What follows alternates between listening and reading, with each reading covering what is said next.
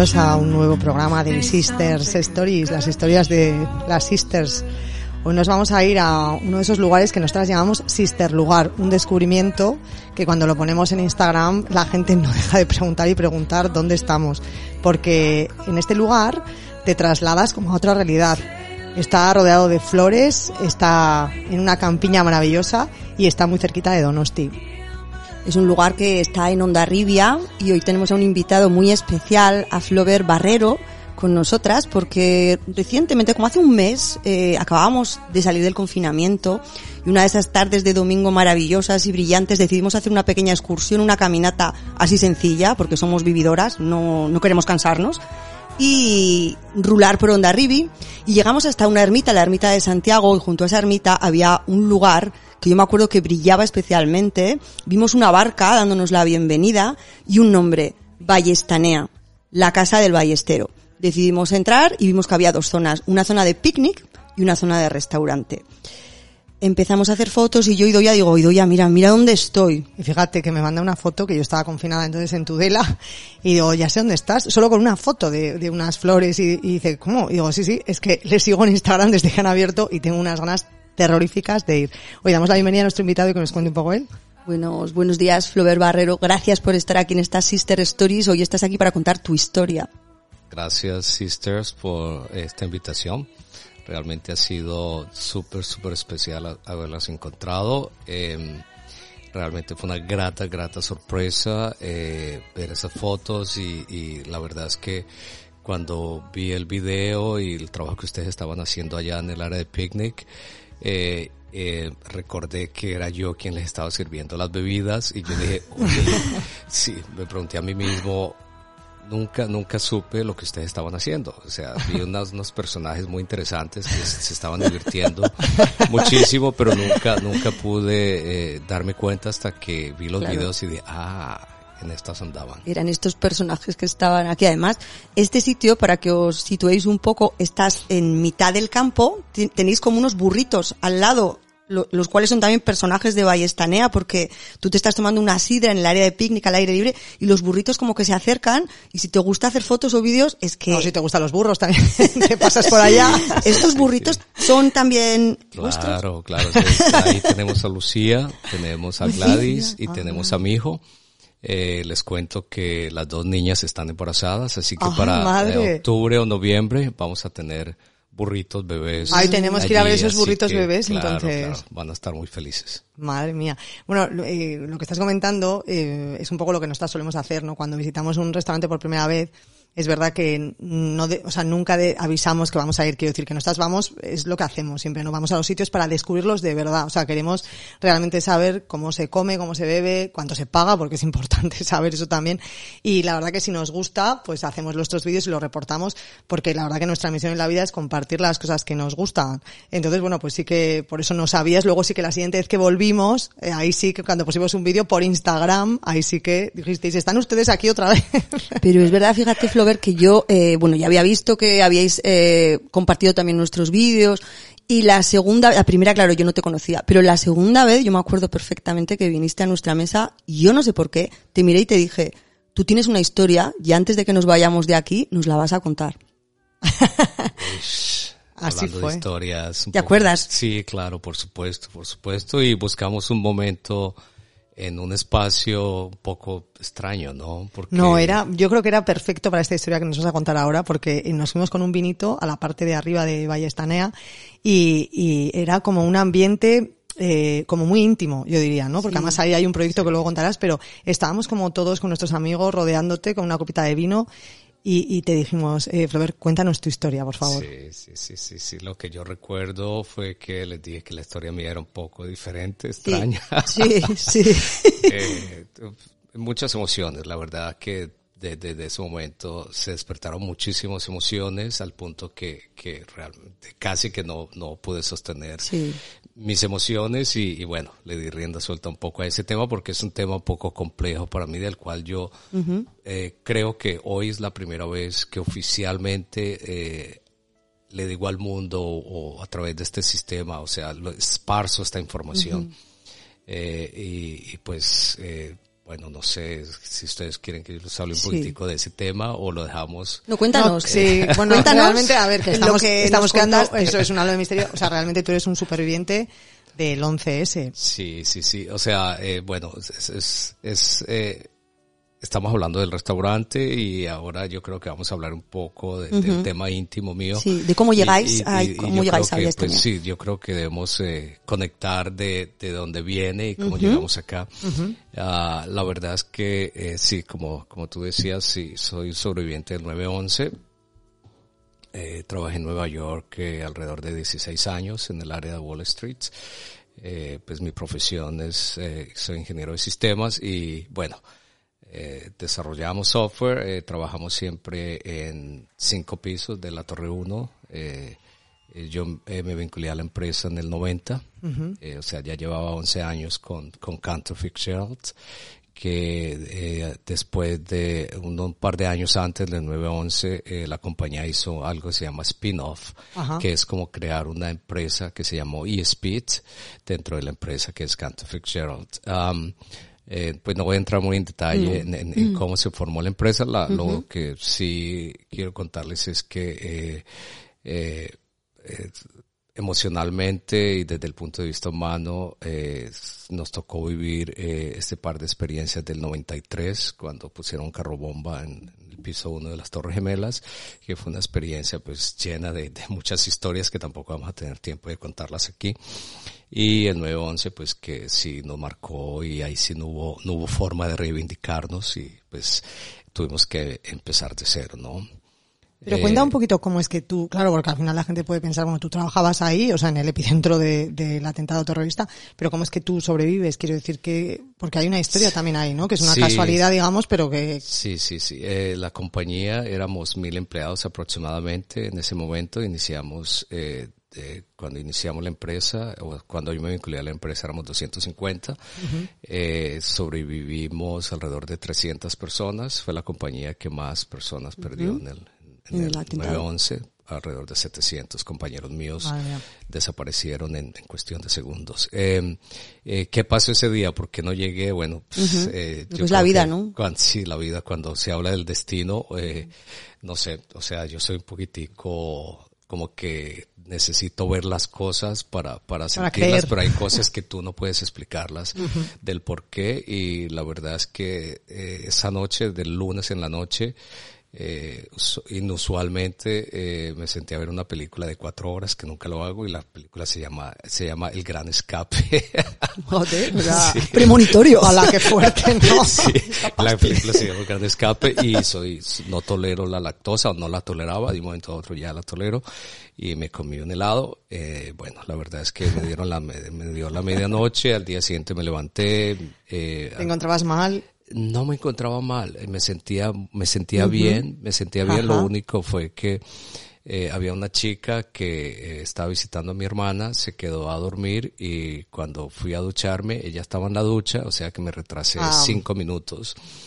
Eh, recuperé el tiempo y me duché, salía de, de mi casa, salía con mi, mi maletín, pues con, en ese entonces se usaba corbata y todo el tema. traje, corbata, todo, ¿no? Para ir a trabajar a, Un a Wall pincel, Street. Sí, pincel, sí, sí. ibas, y entonces, Entonces, cuando salí de mi casa, eh, sentí eh, que mis intestinos los, los retorcían de una forma increíble que nunca antes me ha pasado.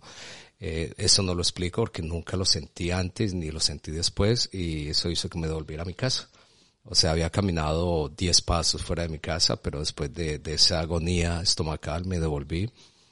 Y, y- y unos cinco minutos después mi estómago fue sintiéndose bien, no pasó nada, sencillamente el dolor y la agonía se fue yendo y eso hizo que eh, no tomara el tren que me hubiese llevado hasta dentro del edificio porque en, en las Torres Gemelas eh, los trenes te dejaban en el sótano de los edificios entonces tú cogías un elevador y ya estabas Subías. adentro yo no alcancé a entrar a, a los sótanos, eh, quedé en la parte del otro lado del río, que eran dos minutos, había un trencito de que te lleva desde Nueva Jersey a Nueva York, que se demora dos minutos más o menos. Yo me quedé eh, observando todo desde el otro lado del río. Y, y bueno, pues me tocó ver todo. Siempre pensé cuando empecé a ver que salía humo de la Torre 1, que eran los compañeros míos, que eran los pisos míos, teníamos cinco pisos de la Torre 1, 101, 2, 3, 4 y 5. Eh, eh, lo primero que pensé fue algo que yo había visualizado mientras trabajaba allí. Lo que yo visualizaba era que los aviones, eh, aviones pequeños, helicópteros, eh, volaban por debajo de, de, de, los pisos porque éramos mucho más altos que, que ellos. Mm. Siempre pensé que un día un avión de esos o un helicóptero iba a estrellarse Sí, pero por accidente es lo que tú... Por accidente, sí. eso siempre lo sí, Tenías esa sensación de que podía pasar. Porque cuando tú mirabas a través de la claro. ventana los veías claro, más sí, abajo y los veías alrededor. Es entonces, impresionante, todas tenía que tú, ser impresionante. Tú, sí, todo era eh, muy pequeño, ¿no? Desde esa altura tú ves todo claro. muy pequeño y real, realmente. Entonces no sientes miedo de mirar hacia abajo o acercarte a, a los vidrios ni nada. Um, y pensé cuando venía hacia mi casa que veía, el humo salir de, de, las, de los edificios, eh, pensé en eso. Uh -huh. Dije yo, un accidente. Pa, pasó. Pasó uh -huh. lo que yo siempre pensé que iba a pasar. Nunca pensé yeah. que La era un avión de, de esta magnitud, claro. ni que era, que era una un situación atentado, de eso. Claro. claro que no. Eh, eh, me quedé allí observando, observando. Entonces tú sabías cuando estabas viendo este, este espectáculo dantesco terrible que yo creo que sobre, sobrecogía viéndolo en televisión, tú sabías que las personas que saltaban eran compañeros tuyos por la altura de la torre. No, en el, o sea, a esa distancia, en ese momento, yo no podía, no alcanzábamos a observarlos porque, eh, o sea, el edificio, teníamos los pisos completos y ellos saltaban hacia el lado norte de, la sí. torre, sí, uh -huh. no, no hacia el lado donde nosotros estábamos.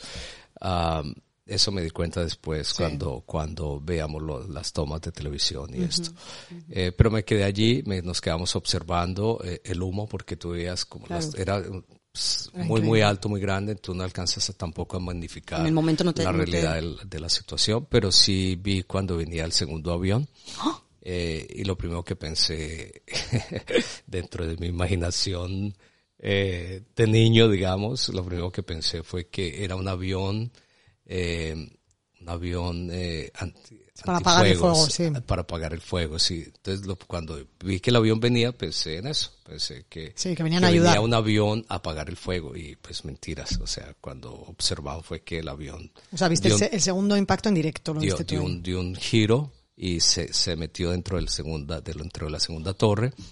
Eh, yo estaba en medio de muchos edificios y lo primero que hicimos fue correr. Yo le di la espalda a las torres y corríamos claro. y corríamos y corríamos con miedo de mirar hacia atrás y era como que Pánico. corre, corre, corre y escápate porque Sí, sí, el instinto de supervivencia, ¿no? De que estás viendo una cosa tan... Sí. No, yo creo que no te da tiempo ni a procesar en la cabeza. No, tú piensas, lo, yo pensaba en la película Godzilla. Sí. Si no te la vieron. Uh -huh. Sí. Eh, donde la gente viene el monstruo y tú corres y corres y corres y corres. ¿A dónde, a dónde llegaste corriendo? ¿Pudiste llegar a tu casa? Eh, llegué hasta un punto donde, donde ya no vi más edificios altos.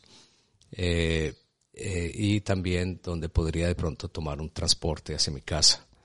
Eh, en mi casa había llegado mi hermana que vivía en Londres, tenía visita en mi casa, estaba Jason, estaba toda mi familia, eh, pero mi familia no sabía si yo había entrado al edificio o no, o sea que ah, ostras, toda mi familia estaba... Y además no funcionaban creo que los móviles, ¿no? No, no, Era... había, no funcionaban los móviles. Supongo no que había... tú deseabas avisar, estoy bien, porque Madre te mía. imaginabas era el pánico imposible, era familiar. Imposible, era imposible, qué, qué horror.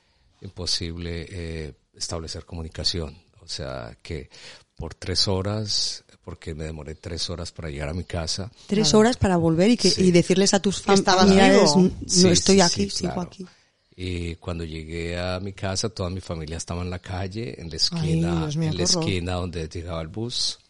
Esperando. Esperándome. Entonces, el, el encuentro fue inimaginable, sí. Ajá. Fue, fue, o sea, fue, fue indescriptible realmente. Es imposible sí. describir eh, lo que tú sientes y, y, pues el sufrimiento de ellos durante ese tiempo. Eh, hay muchísimas cosas, muchísimas diferentes historias que podría contarles eh, que se derivan de todo este tema. Y yo creo que pues no sé algún día de pronto nos sentamos y, y continuamos con y la historia.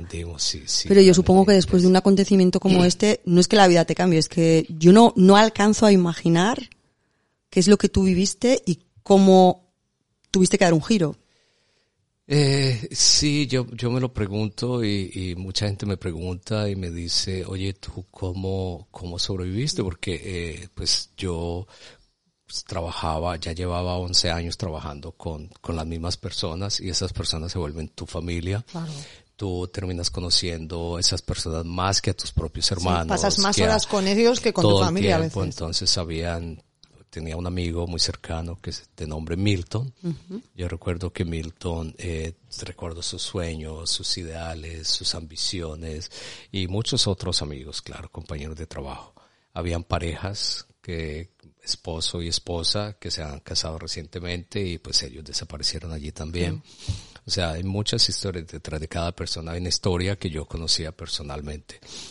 Ah, eh, la pregunta era que cómo... ¿Cómo, se, eh, ¿Cómo se pasa, no página, pero cómo se sigue adelante? ¿no? Sí, sí, pues eh, yo creo que hubo, dos elementos. Uno es que la compañía, si nosotros no hubiésemos dado el 200% y poner de lado la situación y pensar que teníamos que el mundo tenía que continuar y que debíamos continuar, la compañía no hubiese sobrevivido.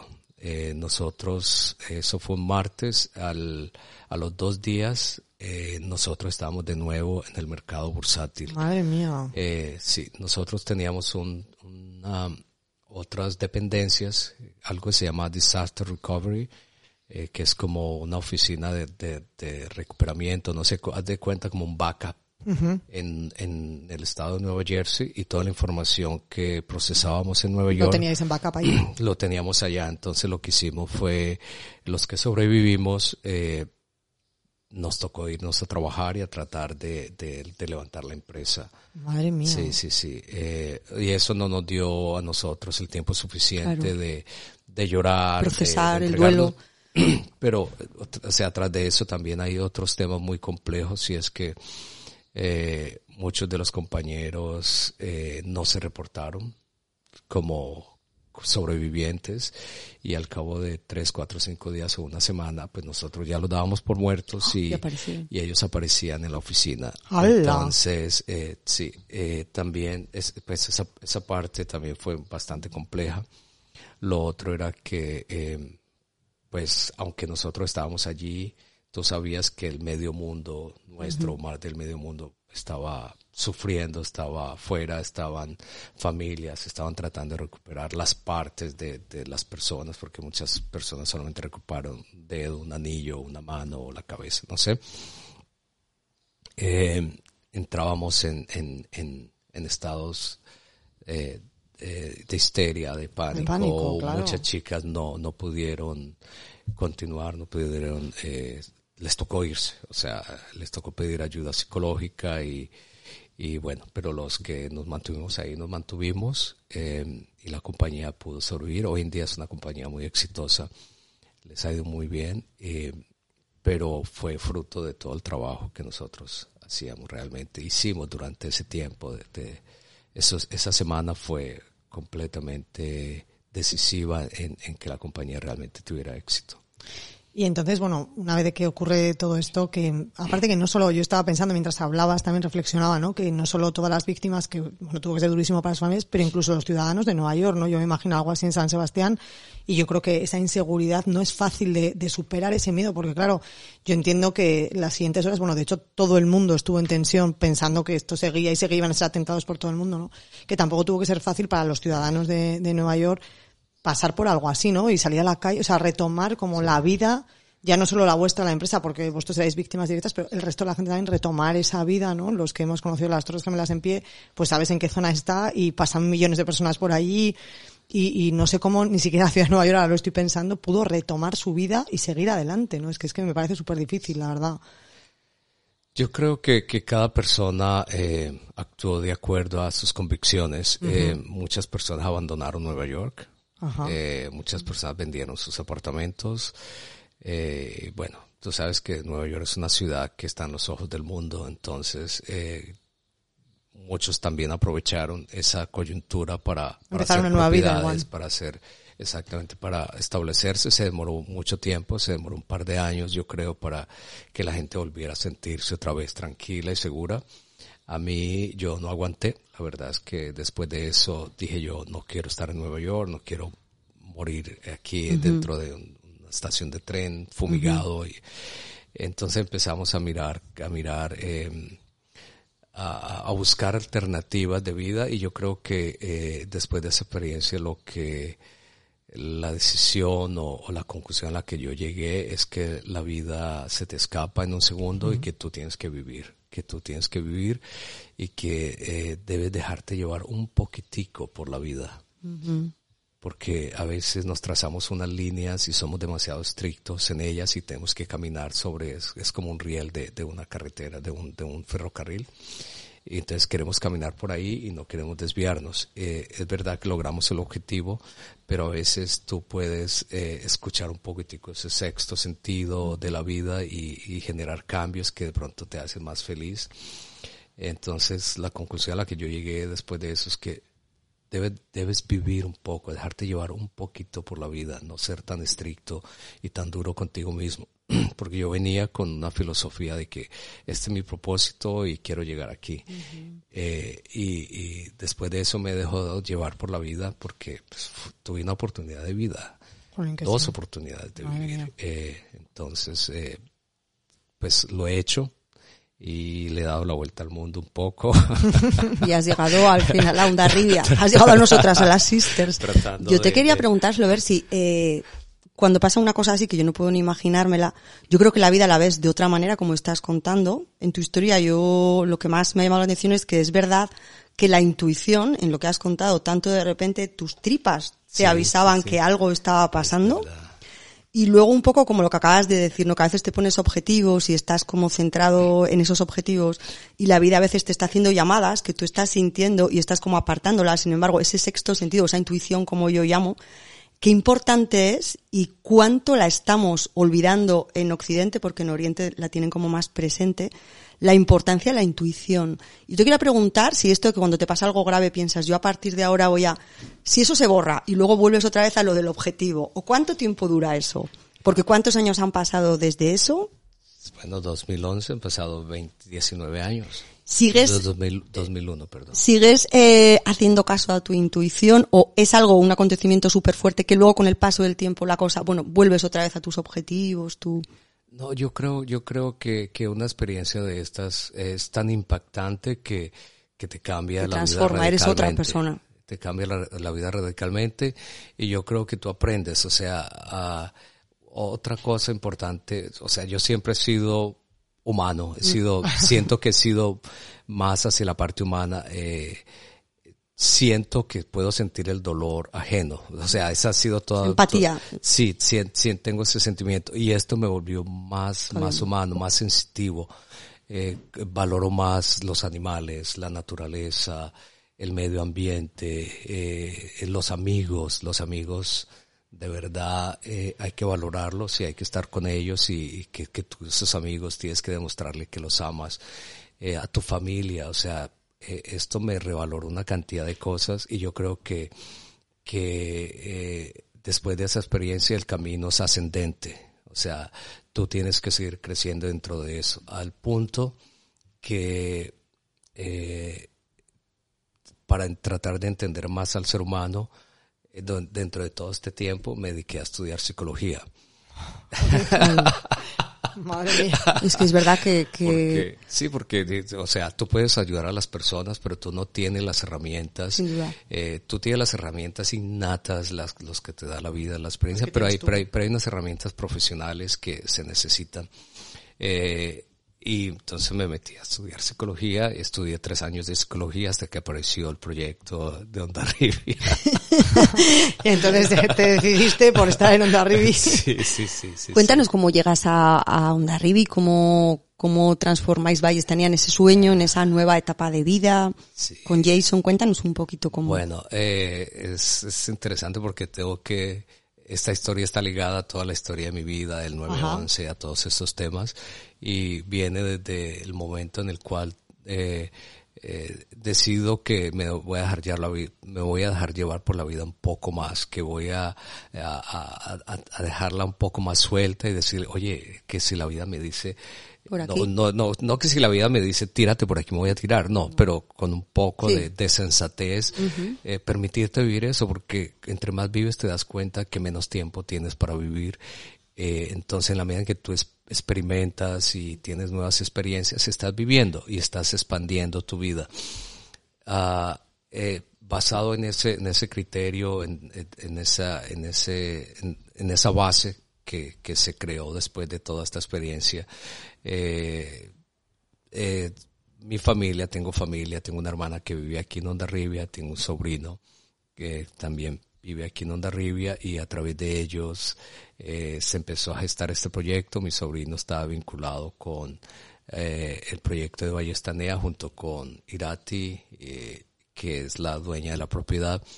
Y siempre, desde el punto de vista del tema psicológico, he estado apoyando a mi sobrino, a mi familia, mi sobrino siempre fue, eh, acudía a mí, y hasta que eh, llegó un momento en el cual eh, vi que el proyecto era un poco muy grande eh, y, y, que había mucho que hacer y que nosotros podíamos aportar junto con Jason.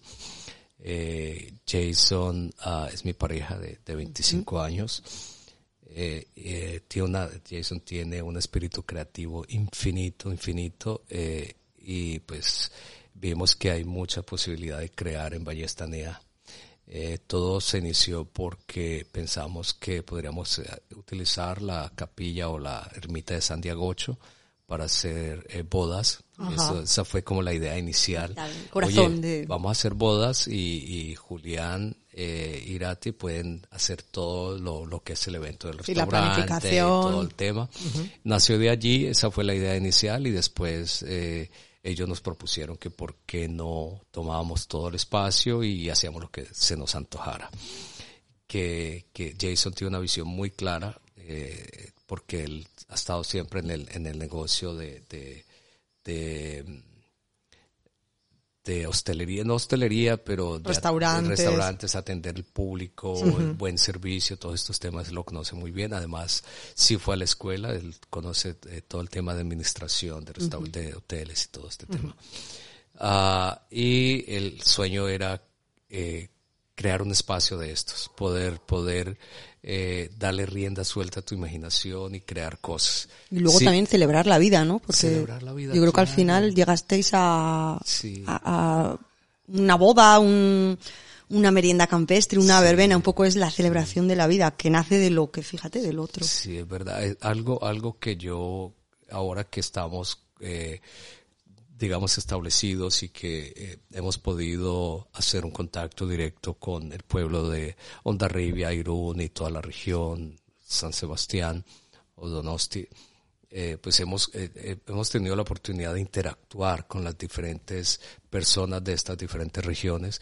Y yo siempre les digo, y es, es la verdad, y es de corazón, no, nosotros no tenemos, o sea, cuando llegamos aquí no teníamos en mente un interés financiero. Es, oye, ¿por qué no creamos algo? Creemos algo bonito, algo interesante, algo, eh, tenemos una imaginación, Jesse tiene una imaginación, yo lo apoyo con los temas, eh, y creemos algo, algo, algo bonito, como decimos en Colombia, algo chévere. Chévere, chévere. algo bonito y, y, y, y, estamos seguros que si lo hacemos de corazón, lo hacemos con ganas, lo hacemos con pasión, uh -huh. eh, la gente le va a gustar y, y sabíamos, uh, sabíamos que llegábamos a España, pero no sabíamos que llegábamos al País Vasco. que es un territorio es aparte. Mundo, es otro mundo esto. sí, claro, para mí fue otro mundo llegar al País Vasco porque, o sea, o sea, tú tienes la visión de España, sí. pero no, yo claro. no tenía la visión del País Vasco, o sea, para mí fue como que, oye, es que estamos en el País es Vasco. esto es un país dentro de un país, Pero, eso se llama país. ¿Cómo nos ves a los vascos cuando tú llegas? Eh, ¿cómo, nos, ¿Cómo se nos ve desde fuera, desde, desde tu visión? Oye, es esa pregunta. Mójate, mójate, Flaubert. No quiero ¿Cómo se, cómo, No, no, oye, pero nos ves no, tan mal, no, no, pero vamos a ver. No, oye, a ver, no, sé sincero, no, pasa nada. Nos ves igual más... Eh... No, eh, no, mira, eh, yo siempre... La, no ganes tiempo, di no, la verdad. Antes de, no, antes de llegar a eso, lo que yo, a la conclusión, de la forma como yo llegué al País Vasco, o sea, para entrar al País Vasco, eh, yo llegué a una conclusión y se la he dicho a varias personas. todos los seres humanos tenemos las mismas necesidades. Sin duda. Eh, eh, todos queremos eh, pasarla bien, todos queremos comer bien, todos queremos bailar, todos queremos tomarnos una copa, todos queremos ser amados, Y amar. todos queremos amar. Entonces, partiendo de ese principio universal, yo dije, bueno, estoy en el País Vasco, ellos son serios, pero... Pero tienen las sí- mismas necesidades. pero tiene la- si, si lo hacemos, si lo hacemos con respeto, con amor, yo creo que, yo creo que ellos nos, va- nos van a aceptar de, de la van a misma re- manera. recibir con los brazos abiertos estos vascos que parecen serios. No, pero, pero, pero no, la verdad es que eh, yo he notado y me he sentido querido y aceptado. O sea, he sentido eso, he sentido abrazos vascos, he sentido que la gente se ríe, la gente nos ha dicho, oye, eh, qué rico estar aquí, nos atiendes muy bien. Y, y eso es algo innato, o sea, no, no es comprado. Es, No, no, es, es algo que nosotros... y es que vosotros transmitís y que el que está al otro lado nota eso que has dicho de eh, querer agasajar, querer recibir y el que va como cliente lo nota y lo devuelve. No, y, y alguien me decía que cuando te ganas un vasco, te Para lo ganas. Para siempre, Para la siempre. Nos cuesta entrar, pero luego es ya para toda la vida. sí, tanto que eh, les cuento con, con toda honestidad. Eh, yo me vine o nos vinimos con este proyecto con un tiempo, oye, vamos a trabajar unos años y en este momento me siento tan bien en la región que no estoy pensando en eso, no estoy pensando en, en cuántos años, estoy pensando en, oye, qué bien, Qué bien se estoy. siente. Además, llegar a, un- a una región donde tienes mar, ríos, montañas, vegetación, eh, tienes, tienes un, un, no tienes el problema del tráfico, de la locura de las grandes ciudades. Estoy muy contento. Oh, qué bien. Oye, por centrarnos un poco, ¿cuándo, o sea, en qué fecha eh, vosotros abrís Vallestanea? Eh, Ballesta, ¿cuándo iniciamos? Sí, cuando vosotros iniciasteis el Ya, proyecto. eh, bueno, nosotros llegamos aquí al, el 6 de noviembre. Eh, de llega- 2019. del 2019. El restaurante estaba cerrado por un mes. Nos dedicamos a limpiar, a limpiar, a trabajar, a organizar, a visualizar lo que queríamos hacer, qué cambios se querían dar, hacia dónde queríamos llevar el negocio. Eh, y el 12 de diciembre abrimos, abrimos ya nosotros. Eh, mucha gente entraba y era como que, oye, ¿y este par de, de extraños que hacen aquí? ¿Qué hacen aquí? O sea, clientes que antes igual iban, claro, ¿no? claro, iba buscando a... a- Los burritos ya estaban cuando los llegasteis. burritos han estado siempre. Siempre. O sea, conocían, la gente que entraba conocía a los burritos, vosotros erais nuevos, pero pensaban, los burritos siguen. Claro, la gente iba por los burros y, y la gente iba por el chuletón, que lo seguimos vendiendo. Que es muy bueno, los además. platos estrella. Eh, la gente iba por la sazón de, de mi hermana, que mi hermana era Claro. la chef de ahí. Claro. Eh, la gente iba por las pizzas.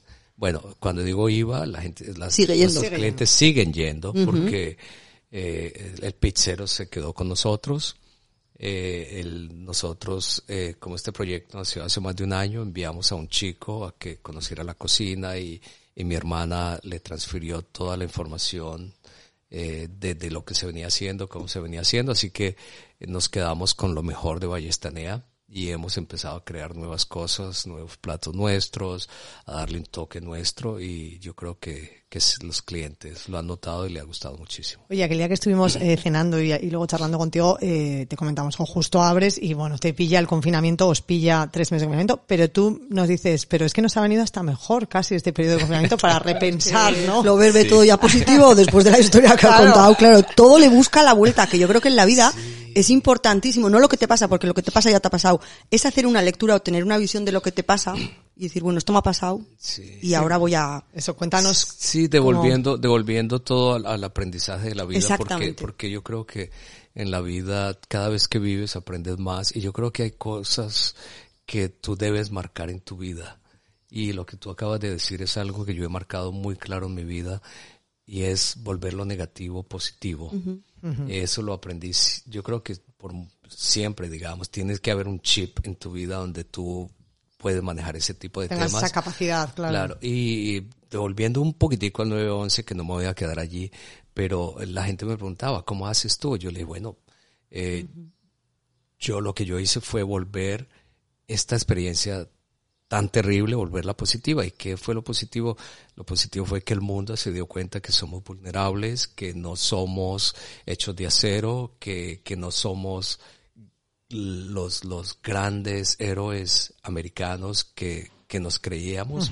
Mira, llegó alguien y nos puso en el piso. Entonces, eh, tú aprendes de que, hombre, hay cosas terribles que pasan, pero después nos damos cuenta que hay una razón de ser y, y hay que sacar lo positivo. Entonces, ¿qué, ¿qué ha pasado con nosotros con la pandemia? Pues eh, lo, lo, volvimos positivo y fue plantar un jardín. Mm, está precioso. Yo doy fe que tienen unas plantas maravillosas. Vamos, eh, para quedarte a vivir. Entonces, todos los días a las 8 de la mañana, afortunadamente vivimos muy cerca. ¿Vivís cerca de Vallestenea? Sí, vivimos ahí a una, a una cuadra. una De no es mal sitio para pasar el confinamiento, yo estoy pensando. no. Yo porque no os conocía, pero sí, me, hubiera trasladado. Con los burritos encima. No, y el campo, la naturaleza. Es verdad que la naturaleza pilló la pandemia como en la, al principio de primavera y ver toda esa explosión y de vida, eso te da, te conecta otra vez. Sí, y, y, aprovechamos ese tiempo para, para trabajar, para plantar, para, para planificar, para proyectarnos, para hacer nuevas cosas. Eh, pues eh, afortunadamente vivimos eh, con dos chicos que trabajan con nosotros, o sea, vivimos en una casa grande, eh, y con ellos pues podíamos estar juntos, porque solamente podíamos estar ese grupo. Claro. Y los cuatro nos movilizábamos, pues es una cuadra de distancia, podíamos pasar a, a plantar, a mantener los jardines, a hacer cosas. Eh, y cuando nuestros clientes regresaron el 2 de junio, pues encontraron eh, un, unos jardines, unas áreas eh, que estaban floreciendo. Un jardín del Edén, porque salimos en primavera. Dijiste. Y es un auténtico jardín del Edén. Yo cuando vi la barca y crucé y vi eh, todos esos árboles, claro, explotando en primavera, todas esas flores, esas bombillitas que tenéis colgando de lado a lado, ideales para hacer una verbena, que nosotras te dijimos, oye, en septiembre podemos hacer una verbena, eso te lo tenemos, que hacer, sí, una lo tenemos pendiente. Pero volviendo un poco a, a Vallestanea, para el que nos escucha, eh, hemos hablado un poquito de que hay como varias zonas diferentes, ¿no? Una es la zona de picnic, donde tú puedes tomarte, por ejemplo, una gotita de sidra y pedir unas croquetitas. Unas croquetas, pedir como algo de picar, ¿no? Digamos algo más informal, das un paseo, llegas. Luego está la zona de la terraza, que es más restaurante, pero lo que tenéis en la carta que a nosotras eh, nos sorprendió y nos gustó a la vez es que tú al final puedes comer un poco lo que quieras. Quiero decir, no tienes que sentarte a gastarte 50 euros, puedes sentarte a consumir unas pizzas que están deliciosas, que las hemos probado. Puedes comer una hamburguesa, puedes comer un plato combinado o puedes pedir una chuleta. Sí. Sí, sí, sí, es verdad. Eh, lo que hemos tratado de hacer, o sea, existen, somos unos privilegiados, la verdad, por tener un espacio tan generoso. Eh, y tratamos de demarcar los dos espacios. Tenemos el espacio que le llamamos el área del picnic que es un área completamente abierta al público. Allí no tenemos ningún control de de cuántas personas llegan, pues, o sea, teniendo en cuenta la limitante de la, pandemia, pero, pero no reservamos mesas en el área de Son unas mesitas de madera que tú llegas Un merendero de toda la vida que tú llegas, te sientas, te tomas, pides, en el, vas a pedir la consumición y tú te sientas. Junto con los burritos, estás ahí en ese, en ese área. Cerca de la iglesia también. Es, cerca de la iglesia. Y por el otro lado también tiene la vista del mar que lo, lo, lo cubre un poco el parqueadero, pero puedes ver el mar. Exactamente. Cuando aparcas, tú dices, estoy viendo el mar, tengo los burros a la derecha del área, o sea, es como una fantasía. somos, unos privilegiados. Eh, y lo que tratamos de hacer fue de marcar, de marcar las dos áreas completamente desde el punto de vista de, de lo que vendemos en el área de picnic.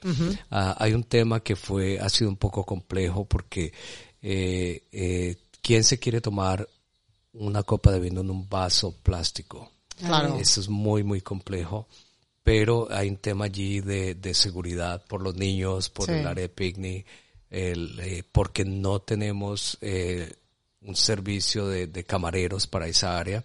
Es, es muy complejo también. Eh, además, la cocina se nos cae si empezamos a atender a toda persona que nos llega. Entonces, hemos creado una carta pequeña y hemos creado un servicio donde, donde el cliente se sirve a sí mismo. Es, le llamamos autoservicio. Autoservicio, eso es. Eh, eh, y ha funcionado, ha funcionado muy bien. La gente lo ha aceptado, pero eh, lo que yo quería era como crear un poco de conciencia con el público y es que en esa área tú eres responsable. Eres responsable de, los niños, eres responsable de, de, deshacerte de los productos, de los envases desechables que estamos tratando de usar eh, todo que sea biodegradable, pensando en el medio ambiente. Eh, pero es un área donde también tú tienes toda la libertad de, de quedarte allí todo el día, de sentarte a leer un libro, de abrir la, la, la sombrilla o, de, o, cerrarla o, estar en el campo y tirarte en el césped. tirarte en el césped, sí, hacer lo que tú quieras en esa área. Siendo responsable de dejarlo todo como tú lo encuentras, para que pueda el siguiente que llega disfrutar del espacio tal y como se lo encontró. Pero estamos tratando de crear Este mensaje hay que lanzarlo, Flover, que la gente cuando va es verdad que tú te encuentras un sitio bien y, y, y no te cuesta nada respetarlo y pensar en el siguiente que puede venir a disfrutarlo. Sí, sí, sí, estamos, estamos creando una serie de avisos, pero nos gustaría muchísimo que la gente nos ayudara con ese tema, que, que tú asumas eh, la responsabilidad porque es un espacio para ti, es un espacio que hemos creado para tuyo. ti, cortamos, cortamos la grama, el pasto, lo mantenemos limpio, tenemos las, o sea, hacemos lo mejor para que tú estés bien, nuestros clientes se sientan bien y lo mínimo que quisiera es que el cliente nos colaborara eh, uh -huh. eh, recogiendo las cosas, dejándolas su, su, sitio y todo este tema. Eh, tenemos también el área de restaurante adentro donde, donde debe reservar mesa. Eh, hemos tenido una acogida grandísima, grandísima porque pues nos hemos concentrado mucho en, prestar un buen servicio, en la calidad del producto, en que el cliente se vaya contento, siempre estamos tomando opiniones del cliente, siempre para mejorar, siempre eh, de, un, de, de, un punto de vista constructivo. Eh, y, y, el volumen de reservas es brutal. Es brutal. Sí, ya tenemos reservas para agosto, la gente ya está reservando para agosto.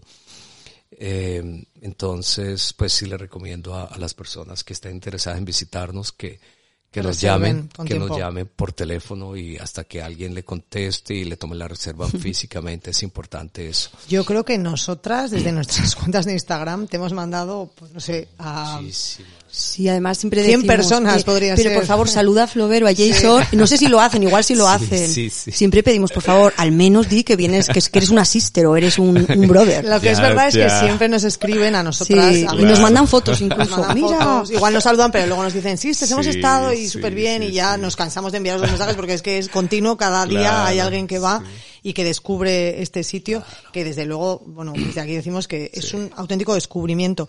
Eh, hasta allí estábamos eh, planteando un poco, puedes llegar andando, ¿no? ¿Cuánto tardarías desde, desde Tienes que subir Bueno, un poquito. Sigue.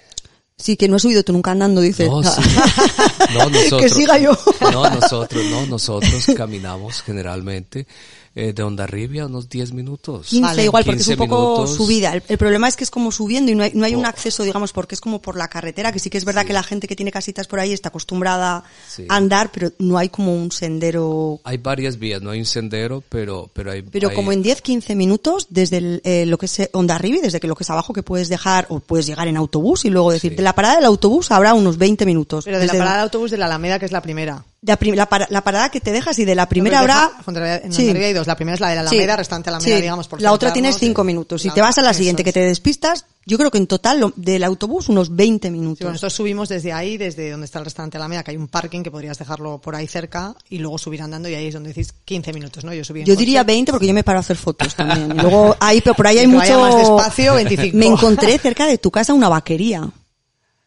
Una vaquería. Una vaquería, eh, cuando el día que, que os conocí, una vaquería a cinco minutos de tu casa y había todo, todo machos. Sí, sí, sí. Estaban ahí como viviendo la primavera, unos montándose encima de, sí, sí. ¿No Una viste los vídeos? Sí, sí. Perdón, Y todo macho, eso es lo que está diciendo. Sí, sí, sí, Perdón, sí. una vaquería es... De vacas y de- A un, a un sitio, una, una finca, digamos. De una- vacas. Ah, sí, claro. sí, sí, no, todas al que- aire libre. Ah, no, es que estamos en el campo, recuerda Todas que, que contentas, además. campo. Sí, sí, sí. Eh, esta región, to- toda Es esta- maravillosa. toda esta región encuentras eh, muchos vegetales. Nosotros estamos Muchísimos. tratando de, de hacer contacto con, con el pueblo, con la gente de, local. Con el producto local para poder para, servirlo para- y para poder servir algunos de los productos que ellos vienen. Y tú encuentras también vacas. como tú dices. Encontré potocas también en una casita que estaba a Sí. 10 minutos, un montón de potocas, unas melenas como la mía, así maravillosas, y también ovejas. Es que yo el día que fui la gente me decía, pero ¿estás en un parque temático? Yo, no, es que vas andando por aquí y esto está No. a 20 minutos de Donosti, o sea, sal un poco de la Sí. ciudad y date un paseíto. Es- Yo te un quería preguntar también soñado. por el bar que vais a hacer arriba, que no sé cuándo lo vas a abrir para Son nu- cuándo. nuevos proyectos, a ver, porque los, los tenías, pero ahora igual estáis desbordados y Porque los estamos que... con la parte de abajo que es el restaurante, la casita con terraza y también interior, pero si subes eh, hay un sitio maravilloso que todavía está en obras, pero nos fuiste tan amable de contarnos tu historia en ese espacio. ¿Qué, vas a, qué va a pasar Bueno, arriba? eh, hay, hay un segundo piso. Es un, es- o sea, la verdad es un, un espacio que siempre existió. Eh, es un espacio abierto. Eh, o sea, es prácticamente una extensión del restaurante que nunca fue abierta. Es un espacio sencillo donde queremos poner unos sofás eh, para que tú te sientes a tomarte un trago o, o de pronto en el invierno puede ser que hace mucho frío en, la- en las terrazas porque usamos las terrazas en el invierno y tú puedas decirle a un par de clientes oye tengo un par de mesas allá arriba porque no te sientas y te atendemos allá arriba eh, la ventaja de, de ese segundo piso, que como te digo, está abierto y siempre estuvo abierto, no hay, no hay, es un espacio que nunca fue utilizado, eh, y tiene unos ventanales que te dan, de allí puedes ver el mar. más claramente, ver las montañas, entonces queremos como abrir ese espacio para que la gente pues lo disfrute también. Y es Jason el sí. que está llevando esta parte creativa porque empezamos a ver un poco y dijimos, Sí, "Buah, este es, es- lo puede hay unas transformar". vigas, tenemos unas vigas grandes, te recuerda que la casa fue construida hace 600, 600, años. la casa del Ballestero, esta que El- hablábamos. sí, eh, y yo creo que fue de las primeras casas construidas En en, en la en esa región. zona. Ah, eh, pensamos abrir ese espacio, yo creo que por ahí para octubre. Eh, y como te digo, no, no es nada, es solamente un espacio donde vamos a tener pequeñas salas con muebles. Y claro, vamos a iluminar las vigas y va a ser un espacio muy acogedor para que Para tomar una copa, por ustedes ejemplo. o, o, o charlar, sentarse a hablar, o si tú estás en plan de negocio y dices, oye, allá hay un rinconcito muy agradable, ¿por qué no nos sentamos a hablar allá privadamente y hablamos de negocios? O si quieres pedir matrimonio a alguien, déjame este sitio más íntimo para Claro. Y pedir así luego además se casan allí, que se pueden casar, claro. También, Yo pienso que Sí, esta idea también la podemos lanzar. Sí, sí, sí, eh, sí, sí, el se tema- cierra el círculo. El, el, el tema, nosotros queremos que el restaurante eh, sea un espacio de inspiración, de, de tranquilidad, de, de armonía, eh, donde tú encuentres, te sientas bien pleno, donde tú no te quieras ir. Y eso nos está pasando, que muchos clientes No van a ir. almorzar y se quedan allá hasta las 10, 11 de la noche. Nos ha pasado. Claro, eh, tomándose una copa, hablando, dice, oye, estamos muy, muy a gusto. Y se han quedado a cenar también.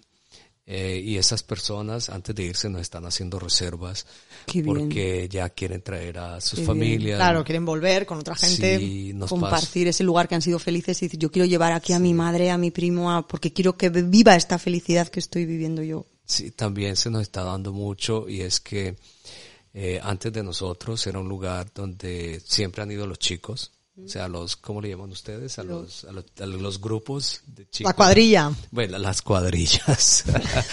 Era un lugar de muchas cuadrillas, eh, pues sigue siéndolo de, de cierta manera, pero estas cuadrillas tienen papás y mamás. Claro.